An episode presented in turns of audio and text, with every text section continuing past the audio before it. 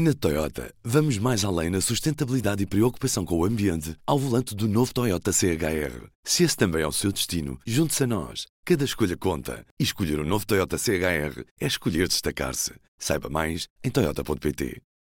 Eurotopia. Aqui, a Europa. This goes to the core of who we are. Liberté. Europa ha sido más fuerte. Égalité. É tempo de agir para uma recuperação justa, verde e digital. Fraternité.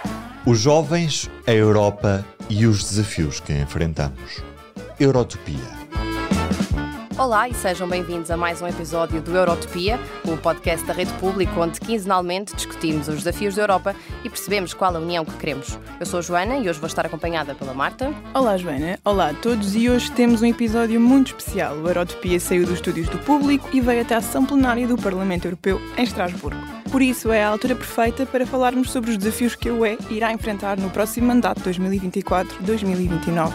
Como sabemos, 2024 é o ano de eleições, por isso vamos a isso. Os desafios da Europa são muitos e bastante abrangentes e por isso hoje juntam-se a nós a eurodeputada Lídia Pereira, do Partido Social Democrata, que se dedica, entre outros temas, aos assuntos económicos e monetários, ambiente, saúde pública e segurança alimentar. Olá, Lídia. Olá, boa tarde, obrigada pelo convite. E a eurodeputada Maria Manuela Leitão Marques, do Partido Socialista, que se dedica, entre outras coisas, a assuntos como o mercado interno, a proteção dos consumidores, o mundo digital ou os direitos das mulheres e a igualdade de género. Olá, Maria Manuel. Olá e obrigada pelo convite. Muito obrigada a ambas por estarem aqui hoje connosco. Antes de começarmos este episódio, dizer apenas que através do nosso Instagram, pod.eurotopia, podem aceder a conteúdos exclusivos relativos a todos os episódios e acompanhar de mais perto a nossa viagem a Estrasburgo. E começando então, a nossa primeira pergunta dirigida à Lídia. A Lídia diz muitas vezes que a União Europeia é um projeto de gerações. Isto significa que entende a União como um projeto que deve ser para todos. E isso também significa conseguir dar resposta às prioridades das diferentes gerações, que são muitas vezes contraditórias entre si. Estamos a experienciar isso, por exemplo, agora com a questão da mitigação das alterações climáticas e do impacto de muitas dessas medidas em setores como a agricultura e a pesca. Como é que se consegue aqui atingir este equilíbrio? Bom, eu uh, digo essa expressão porque é a forma como eu olho para a Europa, mas eu não gosto uh, do discurso que uh, opta pelo conflito de gerações. E, e, eu acho que quando nós entramos numa discussão que interpreta determinado tema como um conflito de gerações, é uma, uma armadilha para a qual devemos estar alerta e escapar.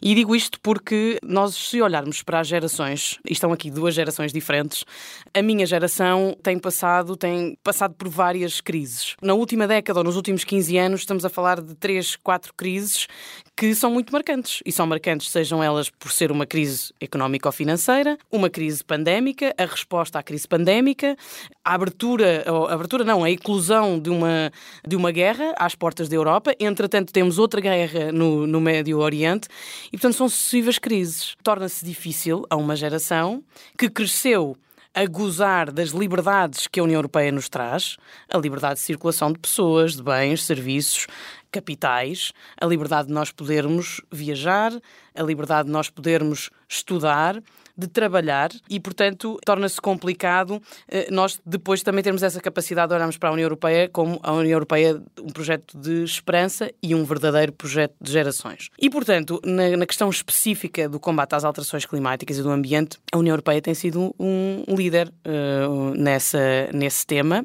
um líder mundial e bem. Uh, se nós nos lembrarmos, aprovámos a Lei Europeia do Clima no pico da pandemia em 2021.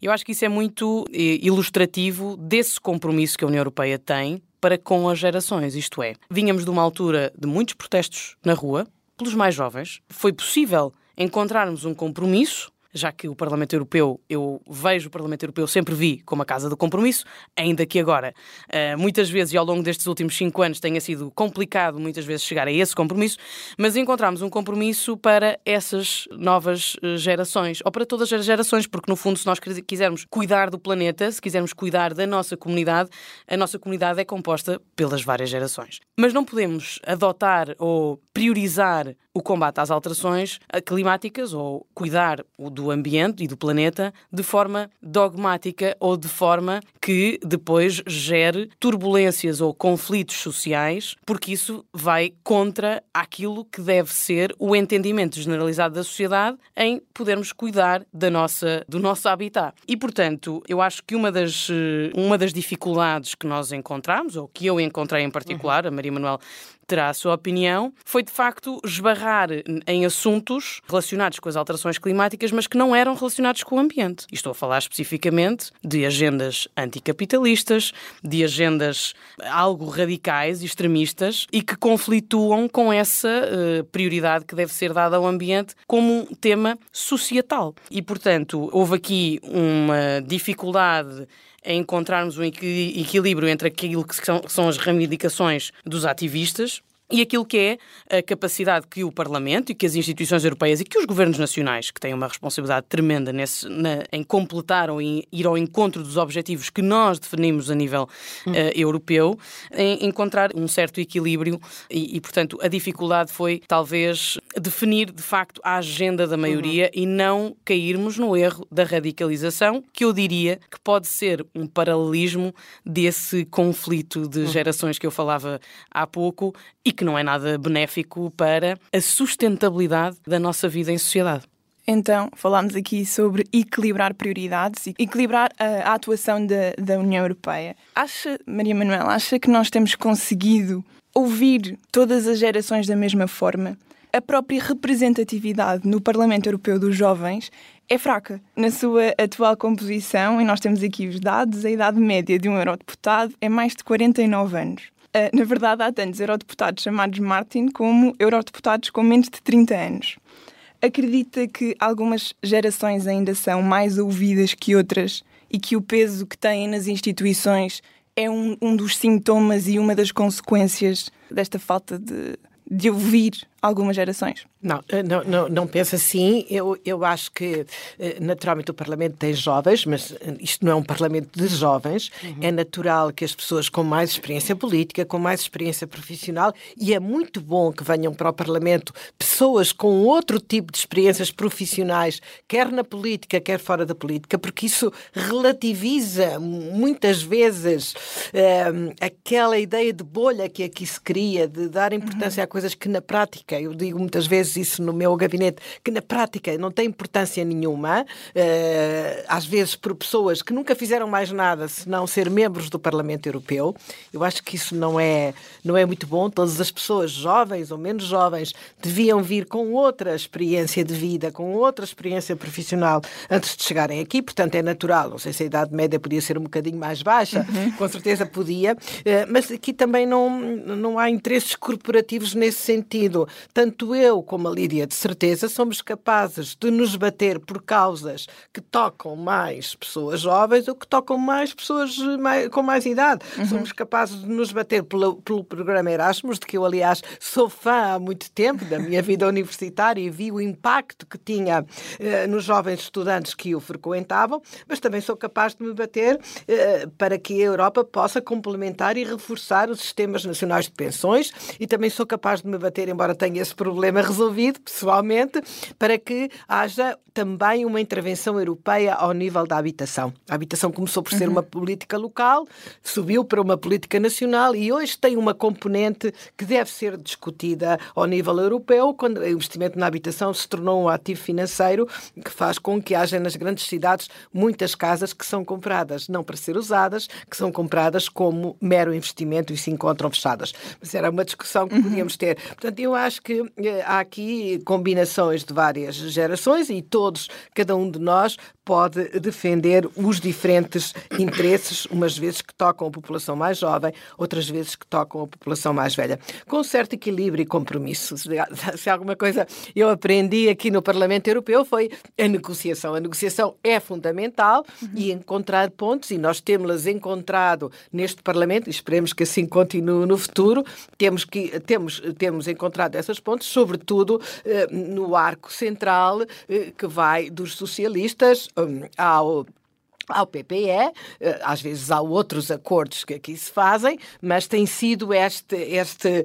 tem, tradicionalmente tem sido este o grande compromisso. Mas naturalmente há, há políticas com que estamos aqui a falar da política ambiental, mas também podemos falar da política digital. Com a política ambiental nós estamos a legislar em nome das gerações futuras, também do presente. E a crise energética uhum. mostrou que é preciso uma resposta no presente, mas sobretudo olhando para o futuro, evitando aquilo que um, eh, um historiador belga dizia outro dia, que é colonizar as gerações futuras, usar os seus recursos. Uhum. No passado colonizámos os territórios, entre aspas, descobertos, e agora temos que evitar colonizar os recursos que são dos outros, que hão de vir. E isto, em tudo que decidirmos, aqui, da lei do clima, a lei da natureza, às vezes tem custos. Uhum. Um, e, obviamente, exige equilíbrios, exige não esquecer os impactos na agricultura e na pesca, porque senão podemos andar para trás. Hum? Portanto, exige não deixar muitos para trás, mas também não podemos ignorar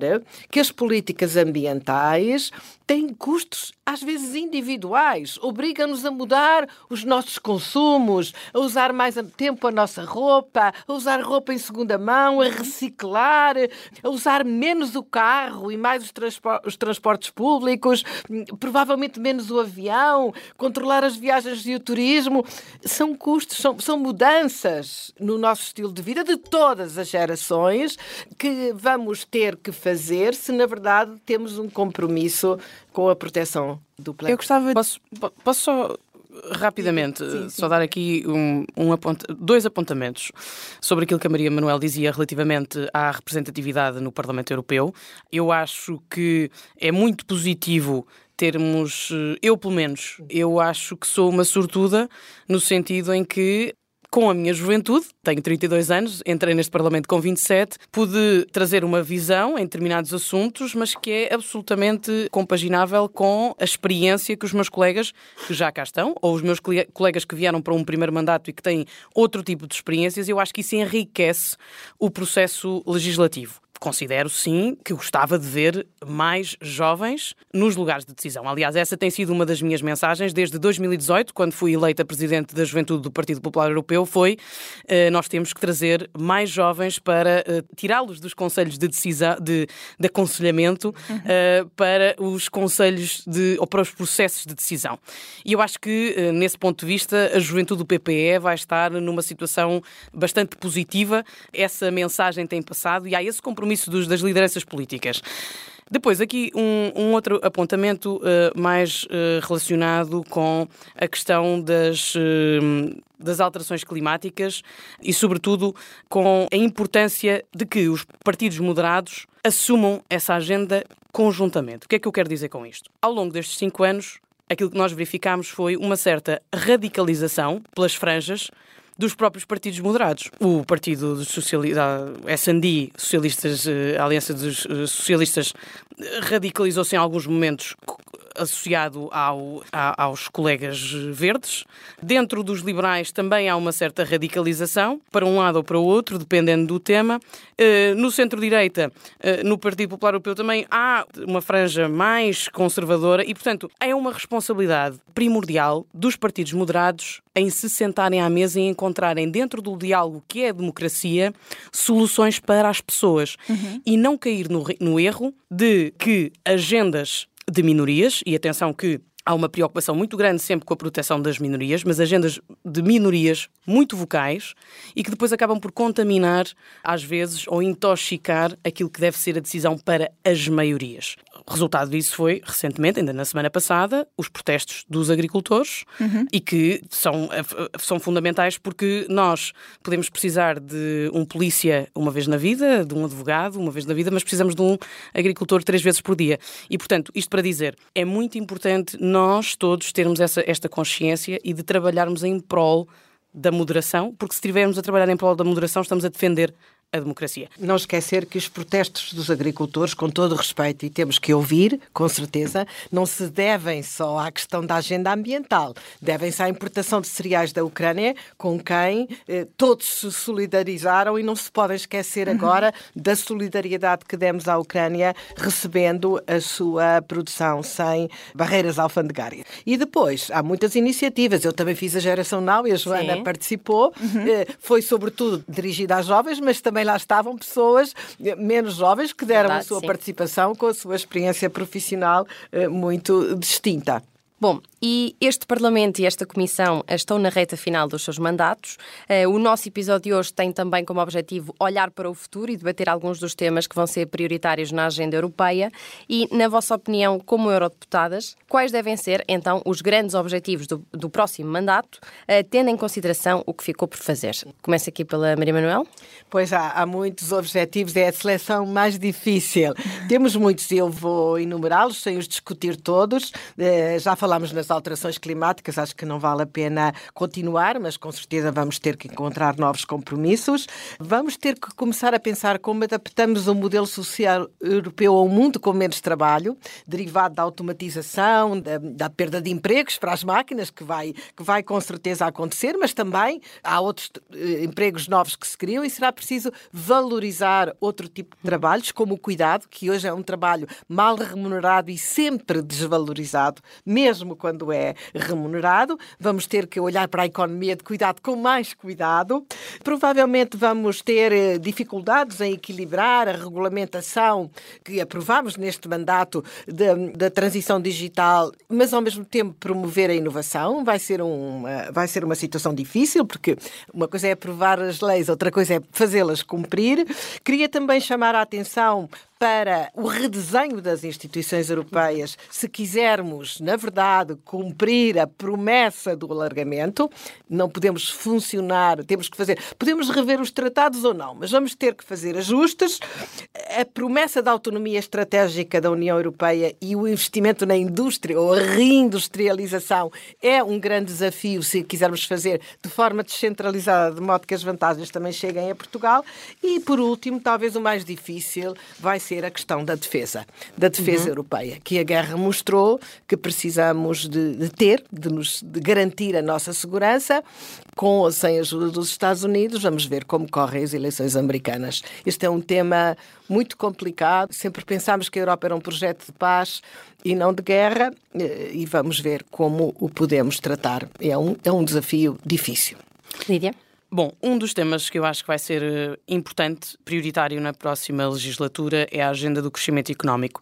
Nós, eh, ao longo destes anos, eh, de mais de uma década, há têm sido várias as crises, como há pouco discutíamos, e, portanto, temos também assistido a um envelhecimento demográfico muito significativo, para o qual temos variedíssimos desafios, um dos quais eu acho que eh, radica sempre na- no conceito de sustentabilidade. Nós temos que assegurar a sustentabilidade económica, demográfica, ambiental e, portanto, eh, o crescimento económico para isso será sempre essencial. Temos que ter uma União Europeia que seja competitiva nesse ponto de vista. E como caminhamos para um mundo possivelmente multipolar e com várias crises a acontecer nas várias geografias do mundo ao mesmo tempo, nós já podemos testemunhar, de certa forma, isso a acontecer no presente, temos que ter uma União Europeia preparada e competitiva e capaz de desenhar agendas que vão ao encontro da inovação seja ela, a Maria Manuel identificava aqui, a questão da inteligência artificial. É óbvio que vai, está a acontecer uma revolução brutal das nossas sociedades. A inteligência artificial não é só do ponto de vista do emprego, é do ponto de vista da sociedade, da nossa, da, da forma como nós nos relacionamos uns com os outros. E, e sobre esse aspecto, a União Europeia tem, e nós aqui no Parlamento Europeu temos discutido vários dossiês sobre isso. Aliás, o, o- um dos quais o AI Act é, é talvez um dos principais, mas sobre isso a Maria Manuel tem mais competência. Mas eh, para dizer que a inteligência artificial é aqui um elemento disruptor que também tem impacto nos setores da defesa. Por exemplo, para os quais ciber, cibersegurança será importante. Quer dizer, os direitos humanos, os nossos direitos digitais têm que ser aqui acautelados e, portanto, acho que essa agenda vai ser importante e como vocês viram, partimos da, da- da questão do crescimento económico, que era esse eh, o ponto que eu queria vincar, e que será, no fundo, também um, um mandato de implementação. Isto é, nós aprovámos muita legislação ao longo destes cinco anos. E muita, dela vai, muita, muita dessas legislação, muitas dessas leis, diretivas e regulamentos vão entrar em vigor, algumas já entraram, e muitas delas vão começar a entrar em vigor nos próximos, a partir do próximo ano. Algumas entraram já em, no início deste ano é fundamental garantir que as nossas pequenas e médias empresas, que são o esqueleto da nossa economia europeia, se mantêm competitivas face às outras disrupções que também estão a acontecer. E, portanto, eh, eu acho que no domínio, por exemplo, do ambiente, temos aqui uma oportunidade enorme com a agenda das clean technologies, das tecnologias limpas. A Europa tem o know-how. Temos dificuldades a nível do scale-up, portanto, em uh, alavancar as startups que se estão a focar em clean tech e, portanto, acho que temos que encontrar as soluções para ultrapassarmos os obstáculos que ainda temos. Uma delas, um dos obstáculos continua a ser, infelizmente, e eu alerto para isto desde 2019, o mercado de capitais, que está por concluir e que é importante para, nesse domínio do, do financiamento. Outra questão tem a ver com a manutenção da paz na Europa. Nós uh, temos sido capazes, uh, desde a invasão da Ucrânia uh, pela Rússia, temos sido capazes de mostrar união. E creio que esse, esse é um ponto importante e devemos continuar a tentar encontrar sempre essa união, porque temos outros desafios que podem abanar, ou que não diria que podem abanar totalmente a paz na Europa, mas criam alguma tensão social. E estou-me a referir por exemplo, o combate ao terrorismo e Noutro, noutro domínio, a questão das uh, migrações, o combate à imigração ilegal, que, como nós vemos, está a causar algum desconforto, já não é uma, não é uma coisa nova, uh, é, um, é um tema que recorrente, desde, sobretudo desde 2014, 2015, e, e, portanto, eu acho que temos que encontrar aqui uma narrativa positiva para um mandato que se avizinha também ele difícil, para o qual será, será essencial estabilidade política e por isso é que eu gostava de recuperar aquilo que disse anteriormente, a importância dos partidos moderados hum. e a importância de uh, lutarmos por uma União Europeia forte, decidida, determinada e capaz de lutar pelas novas gerações. E vamos já passar a isso. Exato, isso é a ponte perfeita para a minha próxima pergunta. As últimas sondagens prevêem um crescimento da extrema-direita e dos partidos eurocéticos no Parlamento Europeu e isto constitui um claro obstáculo à construção do projeto europeu. Os extremos crescem quando o centro não consegue dar uma resposta eficiente e eficaz à generalidade das preocupações da população, que depois se polariza. O que é que consideram que as vossas famílias políticas, o Partido Popular Europeu, eh, no caso da Lídia e a Aliança dos Socialistas e Democratas, no caso da Maria Manuel, podem fazer para, em conjunto, combaterem este fenómeno, principalmente, claro, em, em, áreas estruturais e fundamentais como o ambiente, como as migrações e como a atribuição das novas competências à União. Maria Manuel. Em primeiro lugar, acho que temos que ser firmes nos nossos valores e temos valores comuns dentro, na, na, na ala democrática, verdadeiramente democrática deste Parlamento. E, eh, e temos também combater as falsas notícias, e há muitas sobre as migrações. A Lídia ainda agora disse que é importante assegurar o crescimento económico e nem todo pode fazer-se com automatização. Muitas vezes precisamos, precisamos de pessoas para trabalhar. Mão de obra. E de mão de obra. E precisamos de pessoas para trabalhar em áreas muito qualificadas, precisamos de reter os nossos e de trazer de outras partes do mundo. Isso há uma, há uma grande competição no mundo por pessoas muito qualificadas, mas também precisamos de pessoas para trabalhar em áreas menos qualificadas, uhum. mesmo que depois cuidemos sempre da sua qualificação. Precisamos, porque senão não teremos obras, não teremos muitos dos serviços básicos que fazem o nosso bem-estar atualmente na União uhum. Europeia. E, portanto, temos que combater essas falsas notícias que às vezes levam até empresários a dizer: ah, não, mas eu acho que aquelas ideias de extrema-direita são interessantes, mas, ai, mas eu preciso tanto de mão de obra. Vocês deviam trazer mais pessoas, deviam deixar entrar mais pessoas. Eu não tenho mão de obra para poder trabalhar. Quer dizer que são hum, uhum. posições contraditórias. Portanto, é muito importante eh, combater eh, notícias falsas sobre as migrações, naturalmente facilitar os canais legais e as políticas de integração, porque às vezes é aí que se tornam difíceis, que se torna difícil o convívio social. Uhum. E quando se torna difícil o convívio social, e é por isso que ele é mais difícil com algumas comunidades do que outras, podemos estar, eh, na verdade, a alimentar extremismos que são muito graves para a democracia. Não é apenas uma questão de pluralismo democrático. Uhum. É pensarmos que o Hitler também foi eleito. Nós que conhecemos história, a história é tão importante, eh, sabemos que os resultados trágicos que resultaram da ascensão ao poder de, de populismos radicais e autoritários, que usam os mecanismos democráticos até chegarem ao poder e usam o poder para destruir os, os mecanismos democráticos. Por isso, eh, estou de acordo que é muito importante que no próximo Parlamento encontremos as alianças necessárias para uh, não uh, normalizar, para não considerar tudo normal. Não é normal democraticamente alguns discursos que vemos hoje uh, em vários países europeus, incluindo o nosso. Não podemos normalizar este discurso. Tem sido um trabalho muito grande deste Parlamento até ao final deste mandato e não vai ser fácil, mas esperemos que, hum, que se mantenha no próximo em torno da progressão e da proteção da União Europeia, porque tudo visto e somado, nem a própria existência da União Europeia é um dado adquirido, quanto mais os direitos das mulheres, eh, que não falámos aqui, mas podíamos ter falado, e que nós considerávamos que era só andar para a frente agora, não é? Que era só melhorar, que era só progredir, e hoje, às vezes, já estamos unidos na sua defesa. Portanto, precisamos mesmo desse compromisso nos valores uh, fundamentais entre as diferentes forças uh, progressistas, mais à direita uhum. ou mais à esquerda. Encontrar os valores comuns. Lídia? Bom, eu, eu acho que é importante dizer isto. Os cidadãos estão, em geral, descontentes com a democracia liberal. A democracia um pouco por todo o mundo, tem hoje os níveis mais baixos de aprovação em décadas. Uhum. E, portanto, nós temos de ter a capacidade e a humildade de compreender, de interpretar e de devolver às pessoas respostas às pessoas de forma a que as pessoas não caiam no apelo de forças populistas uh, e, e, portanto, que tenham a capacidade de escolher, de escolher novamente a moderação. E isso não tem, sido, não, não tem acontecido.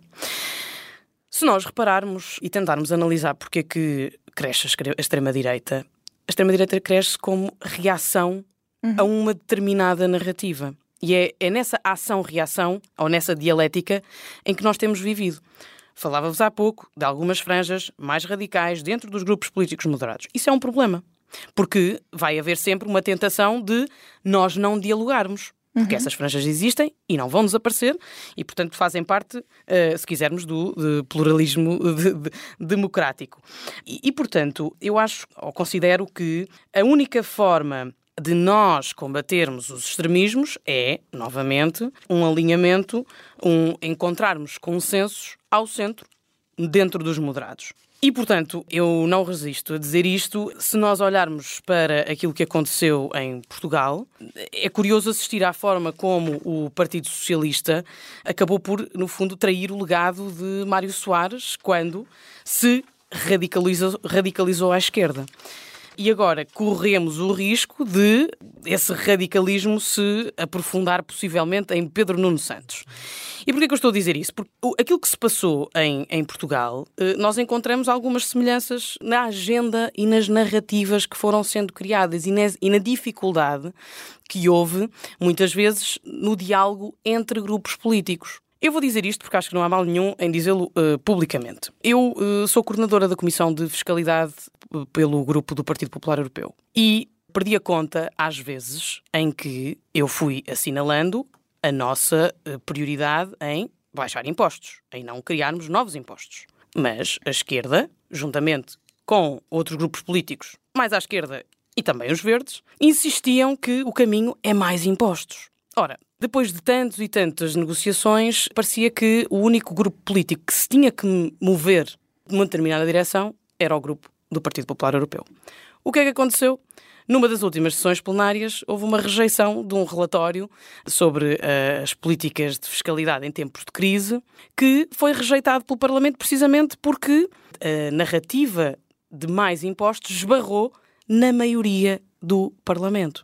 E por isso, isto para dizer, em conclusão, que é preciso nós uh, tentarmos esse diálogo e não cairmos no erro só de estarmos numa situação confortável de, de um determinado dirigismo político que dá espaço a que os extremos cresçam. Mas e... consegue, desculpe interrompê-la, consegue identificar uma área concreta em que o PPE, por exemplo, conseguisse contribuir para uh, um consenso de centro. Porque nós contribuímos. Então não há nenhuma área a melhorar. Não, é claro que há áreas a melhorar. Qual, aquilo que eu estou a alertar é para a dificuldade que foi uhum. encontrarmos esses compromissos. Uhum. Foi difícil. Eu não sei se a Maria Manuel teve outros, teve outros uh, dossiês. Em alguns dos meus dossiês foi particularmente difícil.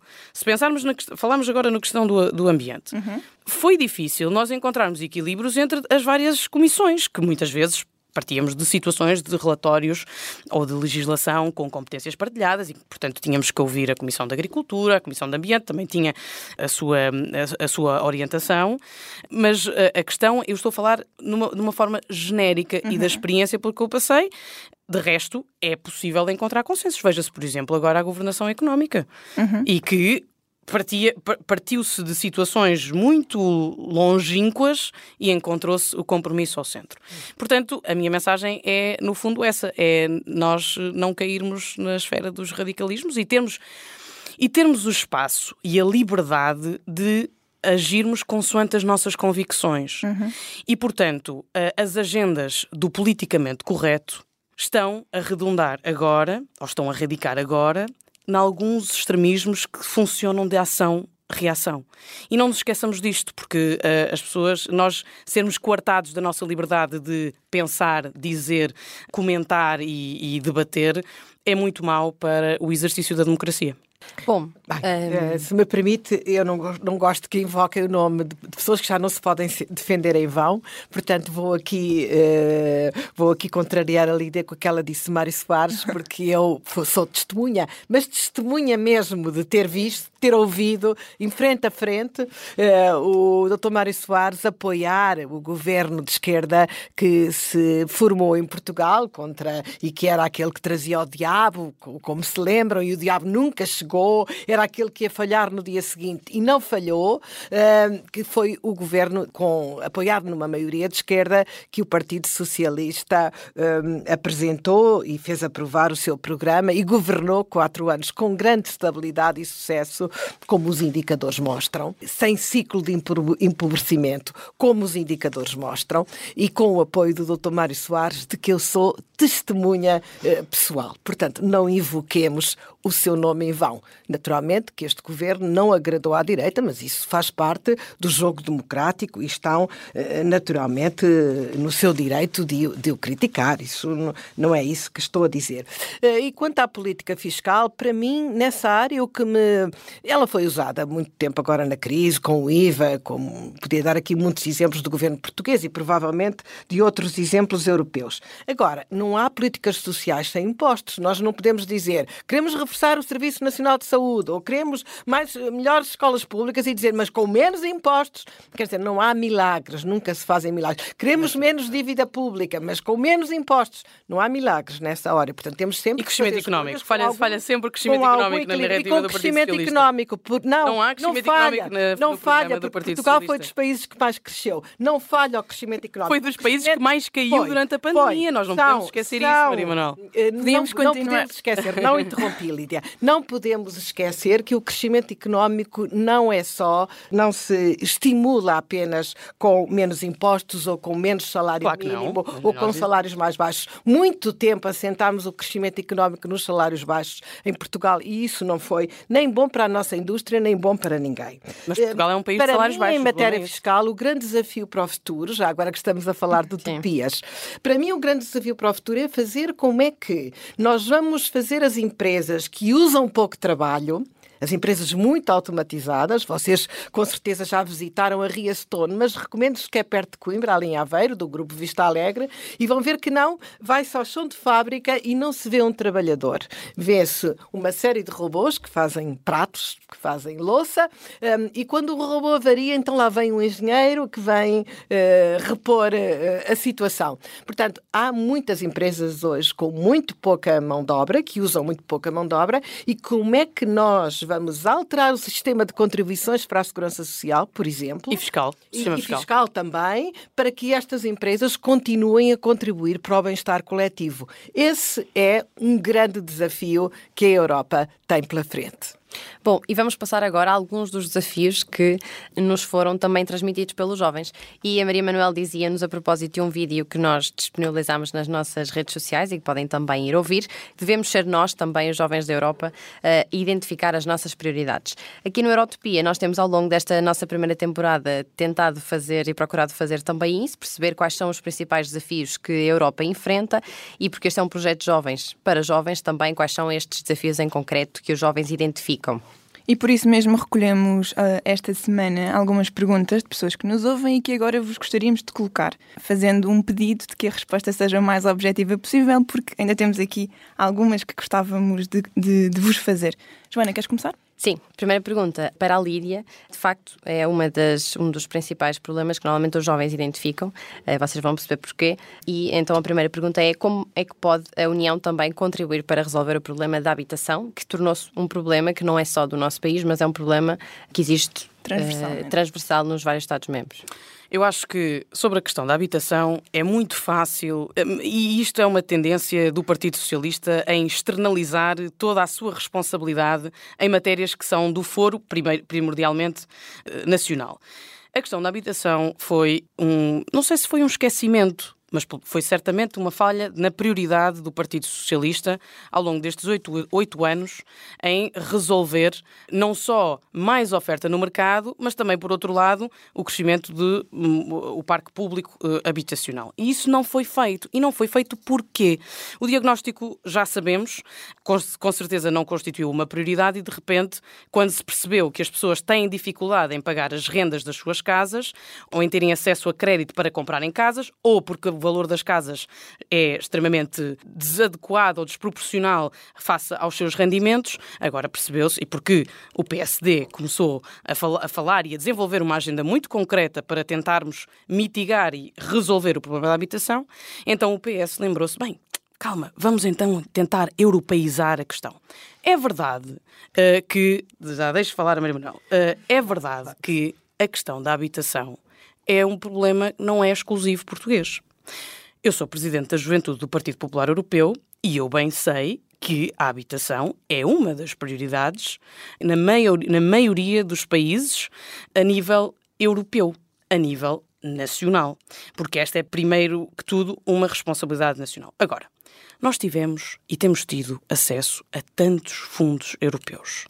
Por que é que não fomos capazes de desenvolver as políticas públicas no domínio da responsabilidade nacional para resolver a crise da habitação? E é isto que eu quero, é isto que eu quero deixar claro. Eu, aquilo que eu estou a dizer é: há, por um lado, a responsabilidade nacional e há, por outro, a responsabilidade europeia. A responsabilidade europeia passou sobretudo pela questão financeira. Então, por que é que nós não fizemos aquilo que, seria uma das nossas uh, prioridades? E é uma das prioridades para os jovens, porque a maioria dos, dos, meus amigos e dos meus colegas tem muita dificuldade em conseguir poupar, porque tem que pagar a sua renda de casa todos os meses. E por isso, eu não sei se foi falta de jeito, se foi esquecimento, mas não gosto quando nós tentamos europeizar os problemas que são nacionais, porque não há qualquer tipo de receio ou, ou, ou, ou dúvida quando as coisas correm bem ao governo de assumir os seus, o seu mérito, não é? Mas quando as coisas correm mal, de repente, ai, a culpa é de Bruxelas, eh, temos que pedir a Bruxelas. Não, nós temos é que fazer aquilo que nos cabe a nós. E, portanto, medidas como aquelas que a Aliança Democrática, o PSD, eh, o CDS, o PPM apresentaram para resolvermos a crise da habitação sobretudo para os jovens, a isenção de IMT, a isenção do imposto de selo, ou a garantia bancária financiada 100% pelo Estado para, para se ter acesso a crédito para uh, os jovens poderem comprar a sua casa, eu acho que são medidas muito simples que podiam fazer a diferença. Mas é óbvio que para isso temos que aumentar a oferta. E, portanto, como é que nós resolvemos a habitação? O problema da habitação, neste momento, ao dia de hoje, é votar na Aliança Democrática. do, ponto de vista, do ponto de vista europeu, é continuar a apoiar e, a, e, e, e ou melhor, é, é continuar, é Portugal, continuar a usufruir dos fundos europeus de forma atempada e uh, na, uh, total. Portanto, acho que são, uh, são as formas como nós podemos resolver esse, esse caso. Mas... Maria Manuel pode responder, mas muito, muito rápido. rápido. Vota PS. não, não vou responder assim, nem, nem me ocorreria tal coisa. Agora, aqui neste programa, onde discutimos sobre as utopias europeias, Sim. adoro ouvir falar no Parque Público Habitacional e reduzir os impostos ao mesmo tempo. também a Lídia sabe que só o PRR é que permitiu o investimento na habitação, portanto, é um programa relativamente recente, cujos efeitos ainda não se podem ver. Um, e, havia outros programas anteriores. Havia, mas que não permitiam o investimento ah. direto na habitação. E eu concordo que a política da habitação, já o disse aqui, é local, porque não é igual em Cantanhede e em Coimbra, e não é igual, igual em Coimbra e em Lisboa. Portanto, tem uma vertente de responsabilização do poder local que não pode lavar daqui as suas mãos. Um, tem claro. uma componente nacional e tem agora uma componente europeia. Isso vem no programa da Comissão Europeia, que eu creio que não é dominada por comissários socialistas, nem a sua presidente é, é socialista. Tem uma componente europeia. Não é o governo português que está a exportar para a Europa. Apenas está a pedir que a componente europeia, na parte que pode ser gerida ao nível europeu, seja assumida pela Europa, sem prejuízo, naturalmente, da responsabilidade da política nacional, que agora não vou aqui desenvolver porque é conhecida em vários, em vários domínios. Por isso podemos passar para a segunda pergunta muito rápido. Maria Manuel, como é que o Parlamento pode ter um papel mais eficaz no combate às violações dos valores da UE em alguns Estados-membros? Acho que o Parlamento uh, deve fazer o seu trabalho de sair da sua bolha e ir ao terreno na defesa dos valores da União Europeia, das liberdades fundamentais, da liberdade de expressão e, sobretudo, um, da explicação que se pode, como vimos na volta ao programa da Geração Now, na discussão que se pode ter com pessoas de várias gerações sobre esses mesmos valores. Porque não vale a pena fazer um discurso muito, como a gente costuma dizer, de alto nível, sobre, ah, vamos defender os valores europeus. Temos que defender em concreto o que são os valores europeus, o que são os valores sociais europeus, que hoje também são, o que são os valores para os jovens de ter acesso a uma educação, ao ensino superior, de poder circular na Europa. Isso são valores europeus. O que são uh, valores para as pessoas de gerações uh, mais velhas, de complemento das suas pensões. Isso são valores europeus. A habitação, como estávamos a falar aqui, que é um novo valor europeu, mesmo na área da saúde, que não é uma competência europeia, a pandemia mostrou que se agirmos juntos, por exemplo, na compra de vacinas, como aconteceu, podemos facilitar a segurança das pessoas. A segurança é um valor europeu. A segurança das nossas fronteiras e a nossa segurança individual uh, de todos os dias. Eu acho que estes declinar, como a gente costuma dizer, os valores europeus em medidas concretas que as pessoas sentem no seu dia a dia profissional, no seu dia a dia pessoal, a igualdade entre homens e mulheres, é muito importante e é a maneira como o Parlamento deve chegar aos eleitores para falar de valores europeus e não apenas dizendo os valores europeus em abstrato. Bom, então, próxima pergunta dirigida à Lídia. E hoje de manhã o debate que tivemos aqui também com a Presidente da Comissão Europeia, Ursula von der Leyen, e com o Presidente do Conselho Europeu, Charles Michel, eh, tocou eh, na questão da Ucrânia. Eh, e a pergunta é: alargar a União a todo o custo ou manter os critérios de adesão, que são critérios fortes, estruturados, ou seja, o alargamento mais do que uma vontade, é uma necessidade? Absolutamente. Não tenho qualquer dúvida sobre isso. Se olharmos para o mapa da Europa, percebemos que há não só a Ucrânia, mas temos outros países que até já estão há muito tempo em seja em processos de adesão ou próximos de, de, de, de processos de adesão, à espera. Uh, estou a falar em particular de, dos Balcãs Ocidentais. E, portanto, eu acho que é uma prioridade, não só pela questão, uh, sobretudo pela questão da segurança e da, e da defesa. Eu não sei se a Maria Manuel terá a mesma experiência que eu. eu há uns anos, em, em, conversa com, com, colegas, falávamos porquê que havia esta, este desejo de alguns países em serem membros da União Europeia, quando sabemos que isso pode constituir alguns desafios aos que já fazem parte da União Europeia. E de repente, rebenta a guerra na Ucrânia. E eu acho que esse momento foi muito esclarecedor para aqueles que tinham dúvidas do porquê da pertença à União Europeia. Há, evidentemente, a questão de, da defesa, de segurança, e há a questão da competitividade. O que é que eu quero dizer com isto? Num mundo altamente globalizado, a única coisa que faz sentido é nós sermos mais, sermos um bloco com, que, que tenha a capacidade de se afirmar e de estar no pelotão da frente face às outras grandes uh, potências. E, portanto, eh, seja por, uh, pelas questões de, de pertença, de partilha dos valores europeus, a Ucrânia, nós dizemos isto, a Ucrânia está a lutar a nossa luta. Uhum. Uh, e seja por esse, por, esse, por esse facto, seja por, pelo facto de nós resolvermos este enclave geográfico que ainda temos, eu acho que o futuro passa pela adesão e pelo alargamento com todos os desafios que isso vem a constituir para os países que já pertencem à União Europeia, mas uh, o futuro passa pela Ucrânia. E temos uma última pergunta dirigida à Maria Manuel, já que estamos a falar da Ucrânia. Como é que se constrói uma união de paz rodeada de guerra? Pois uh, constrói-se naturalmente defendendo-nos, porque isso não sejamos também ingênuos, que precisamos de cuidar da nossa defesa, como aqui já o disse, e constrói-se também eh, defendendo os nossos valores, porque com certeza, como a Lídia disse, uh, esses, estes a adesão, o alargamento coloca desafios para nós que já cá estamos, desafios de funcionamento. Esse é um dos grandes desafios que vamos ter pela frente, com mais Estados-membros, vamos precisar de reformular algumas regras no quadro dos tratados ou revendo os tratados, mas também coloca desafios aos Estados que vão aderir, porque nós não podemos estar a ser tão exigentes em matéria de cumprimento dos valores do Estado de Direito, por exemplo, com a, Hungria, e permitir a entrada de novos membros que não cumprem esses critérios. Portanto, para esses desafios, para esses Estados que vão aderir é também muito importante. Isso é muito importante também para que vivamos rodeados de paz e não, e não de guerra a geopolítica vai ser, naturalmente, um dos grandes desafios no próximo, no próximo Parlamento, como já foi neste, em certa medida. Eu, eu só ia dar aqui um, uma nota muito rápida. Eh, eu tive a oportunidade no ano passado de viajar bastante pelo, para alguns dos países dos Balcãs Ocidentais e contactar com um, ehm, os jovens uh, que uh, olham para a União Europeia numa lógica de proteção, mas também de inspiração e de esperança.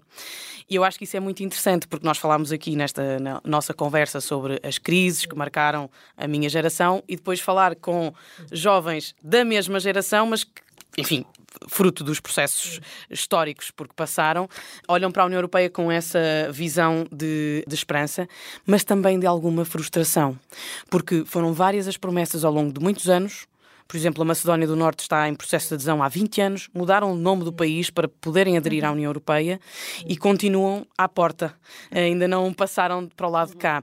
E esse sentimento de frustração, sobretudo na, na, juventude, na juventude ou nas gerações mais novas, é preocupante porque podem cair em determinadas narrativas que não são favoráveis, no contexto geopolítico, aos interesses da União Europeia. E, portanto, este também é um ponto Acho que, que é um parece ponto relevante. Muito importante. Uh, uh, conservar esta esperança e alargá-la e, e dar-lhe resposta. Acho Exatamente. que é fundamental.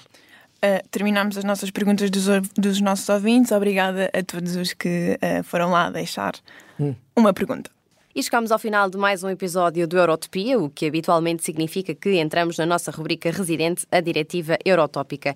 Hoje, com o Parlamento Europeu como pano de fundo, decidimos gravar as nossas diretivas eurotópicas em vídeo, disponíveis nas nossas redes, em pod.eurotopia. Por isso, passem por lá e digam-nos o que acham. E muito obrigada às duas uh, por terem estado também hoje connosco e terem tirado um tempo aqui desta sessão plenária para falar com os jovens e darem também a vossa perspectiva enquanto eurodeputadas. Voltamos então quinzenalmente à antena do público para discutir os desafios da Europa e perceber qual a união que queremos. Até à próxima. Eurotopia. Aqui a Europa. This goes to the core of who we are. Liberté. Europa ha sido mais forte. Égalité. É tempo de agir para uma recuperação justa, verde e digital. Fraternité. Os jovens, a Europa e os desafios que enfrentamos. Eurotopia